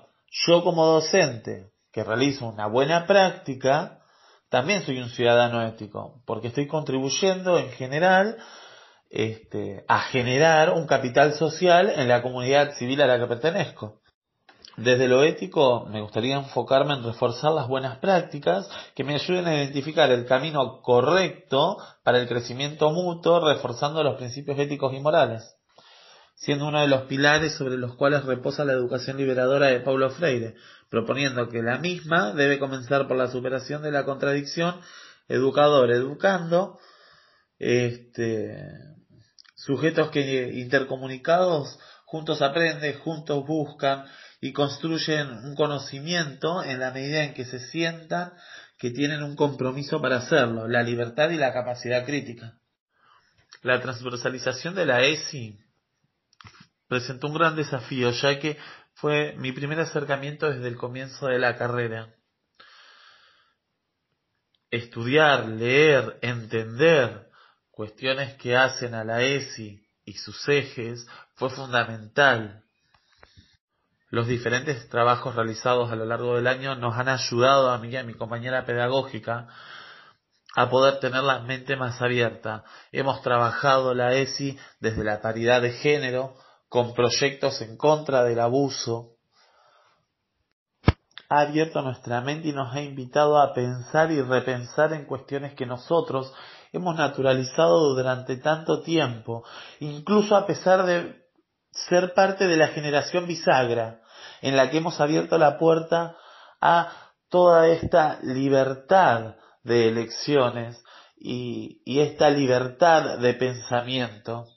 Nos ayudó también a poder tener una mirada crítica, no solo de la sociedad, sino de nosotros mismos, con cuestiones que traíamos tan arraigadas que las sentíamos naturales. Nos ayudó a deconstruir, nos ayudó a aprender. Este año nos encontró en una situación atípica y la verdad que nos invitó a crecer desde muchos ámbitos.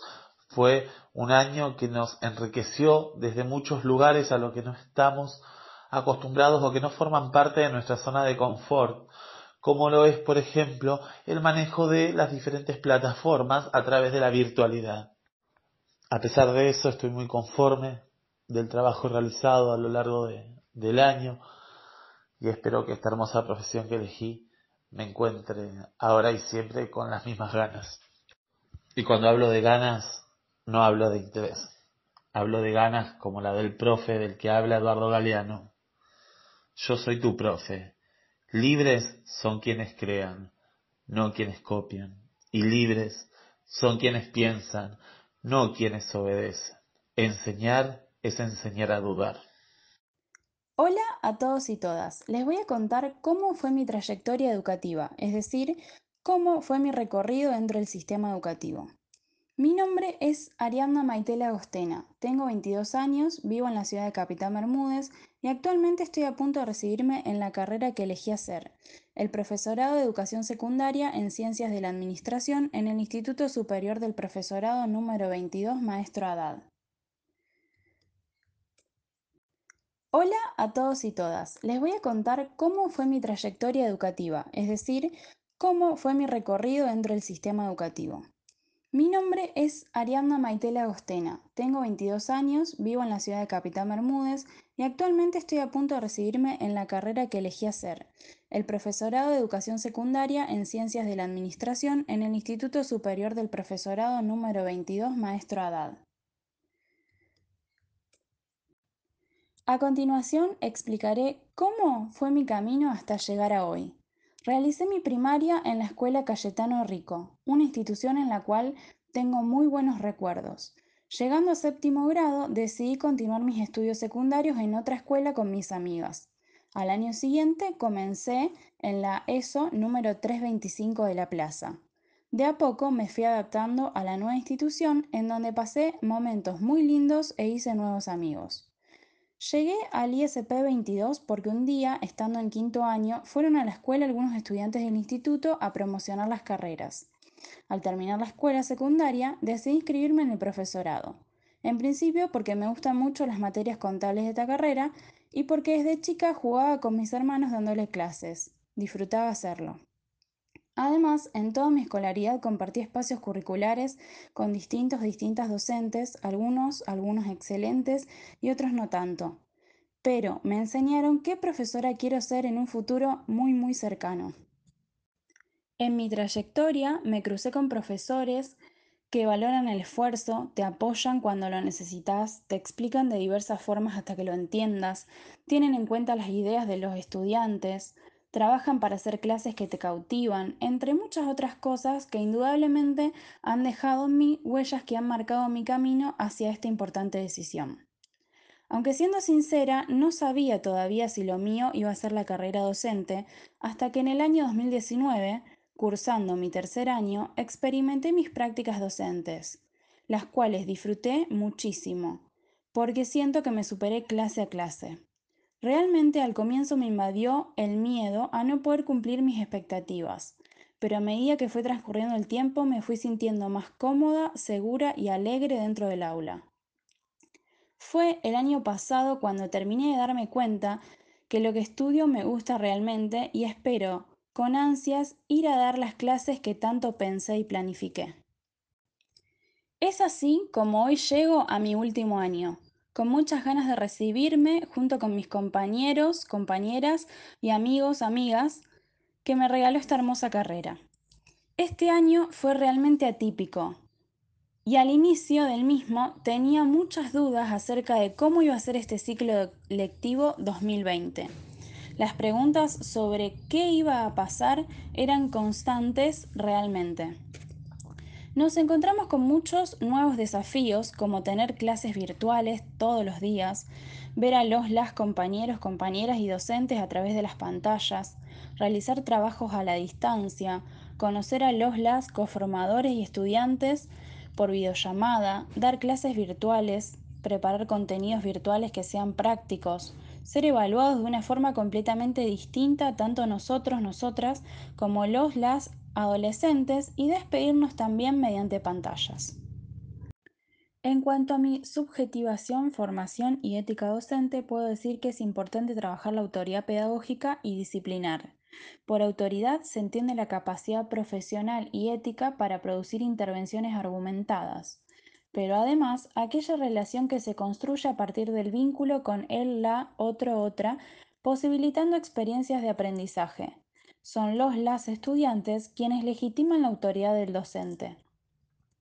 Considerando que el trabajo docente se basa en la enseñanza y ésta tiene un alto componente de interacción entre seres humanos y la cosmovisión que tenga el profesional como persona suele tener un peso muy importante en su motivación por el trabajo, nuestra ética profesional es, es constantemente analizada durante la carrera. Pieper dice que la brújula no indica directamente el camino a seguir, sino que nos muestra cómo debe buscarse el camino correcto. Esta frase la relaciono con nuestra tarea, deberes y desafíos como docentes.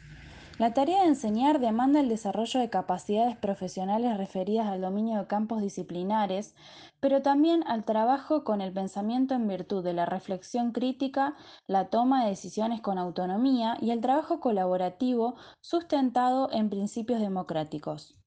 Los problemas éticos surgen de nuestras relaciones directas o indirectas con las personas o con nosotras, nosotras mismos, mismas.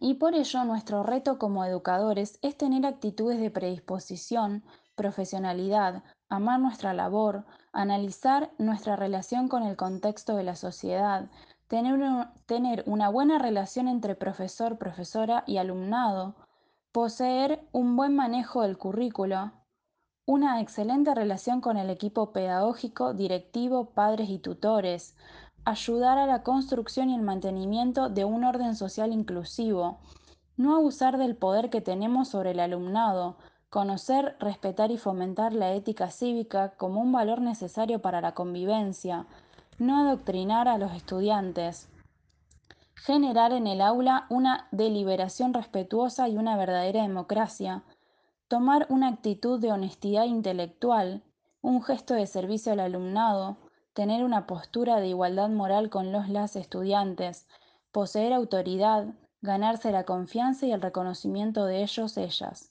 tener una buena relación con el grupo, considerar las condiciones reales en las que trabajamos, motivarlos, motivarlas, generar una buena comunicación y un clima positivo, establecer reglas, ser amables y comprensivos, comprensivas, establecer una fórmula horizontal, no por completo, en la que se reconoce que él, la docente, puede aprender mucho de sus estudiantes, fomentar las oportunidades, proponer el diálogo y compartir experiencias o inquietudes, entre muchas otras cuestiones que forman parte del accionar docente. Con respecto a las construcciones didácticas y las transposiciones didácticas, siempre fueron realizadas con pasión por la tarea de enseñar y promoviendo el deseo de aprender, organizando, seleccionando, relacionando, elaborando y construyendo saberes para otorgarles sentido a las experiencias de los las estudiantes. Mostrando una actitud de responsabilidad y compromiso para plantear y analizar problemas relativos a la enseñanza, buscando favorecer la inclusión, rebundando en la construcción de conocimientos situacionales con el fin de propiciar la recreación del saber, trabajando para posibilitar diversos lenguajes para favorecer la comunicación, laborar para lograr procesos de reflexión, indagación y autocrítica, posibilitando la construcción de propuestas de enseñanza que contemplen los diferentes modos de aprender, comprender, hacer y sentir de los las sujetos, con el fin de generar propuestas pedagógicas que valoren y atiendan las diferencias, fomentando el trabajo colaborativo, el respeto por las múltiples identidades, por las diferencias personales y el diálogo, utilizando sobre todo este último año las tecnologías de la información y de la comunicación, TICs, para realizar los diferentes recursos y materiales didácticos, acercándonos a los las estudiantes para brindarles los cuadernillos en formato papel para aquellos que no poseían conectividad desarrollando imágenes y videos que resulten atractivos, pero a la vez breves y sencillos, entre muchas otras cuestiones que hemos aprendido el corriente año. Sobre la transversalización de la ESI, podemos nombrar que es de vital importancia comprender a la sexualidad como un modo de estar y ser en el mundo, desde una perspectiva compleja integrada por aspectos sociales, psicológicos, afectivos, éticos, biológicos, históricos y culturales. Sumo, además, que el trabajo que he realizado en la residencia fue meticuloso, ya que en las mismas implementé el uso de la arroba para incluir tanto al género masculino como al femenino con el fin de darles a ambos su lugar en las clases. Junto con mi compañero de residencias Matías, sumamos una clase de educación sexual integral relacionando la asignatura de administración con este programa nacional. En la misma tratamos la ley de cupo, la ley de paridad de género y la ley de paridad de género en los directorios de las empresas, con el fin de analizar los avances que se han logrado en cuanto a la igualdad de los géneros y las diferencias que aún persisten pero por las que sin duda los diversos movimientos sociales seguirán luchando. Concluyo este eje destacando la importancia de abordar la ESI de forma integral y transversal a todas las asignaturas de la escuela secundaria, ya que los y las docentes debemos asumir el compromiso de tratarlos todos los días desde las pequeñas acciones hasta las que impliquen un mayor abordaje. Para finalizar con esta reflexión personal en la cual se fueron abordando diversos ejes, quiero decir que la formación docente es continua. No termina con mi egreso como estudiante del profesorado. A lo largo de mi instrucción como profesora me han transmitido pasión por aprender, interrogar, investigar, imaginar, proyectar y reflexionar, siendo estas acciones inseparables de la tarea de enseñar. También quiero mencionar lo hermoso que fue encontrarse con tan buenas personas, tanto docentes como mis compañeros, compañeras, de quienes indudablemente he aprendido muchísimo estos cuatro años. Es sumamente importante el acompañamiento que los, las mismas me han brindado. Además de transitar un año muy particular, como dije antes, realizar las residencias de forma virtual y en pareja pedagógica fue una excelente experiencia desde nuestro crecimiento como profesionales afrontando nuevos desafíos. Sin embargo, no puedo dejar de mencionar que hubo muchos momentos en los cuales nos desanimamos con mi compañero por no recibir la respuesta que esperábamos por parte de los las estudiantes. Pero allí estábamos, para apoyarnos y continuar, apostando siempre por los las educandos y por nosotros mismos. Mi residencia con Matías Rodríguez fue muy linda, ya que es una persona muy compañera, nos complementamos, nos ayudamos y trabajamos perfectamente en grupo. Culmino el año feliz, muy satisfecha y contenta por haber cumplido mis deseos y metas con la carrera que acabé amando, y la cual me acercó a personas hermosas que formarán parte de mi vida. Ahora sí, Finalizo con una frase de Paulo Freire que describe perfectamente mi idea sobre la importancia de la enseñanza. La educación no cambia el mundo, cambia a las personas que van a cambiar el mundo.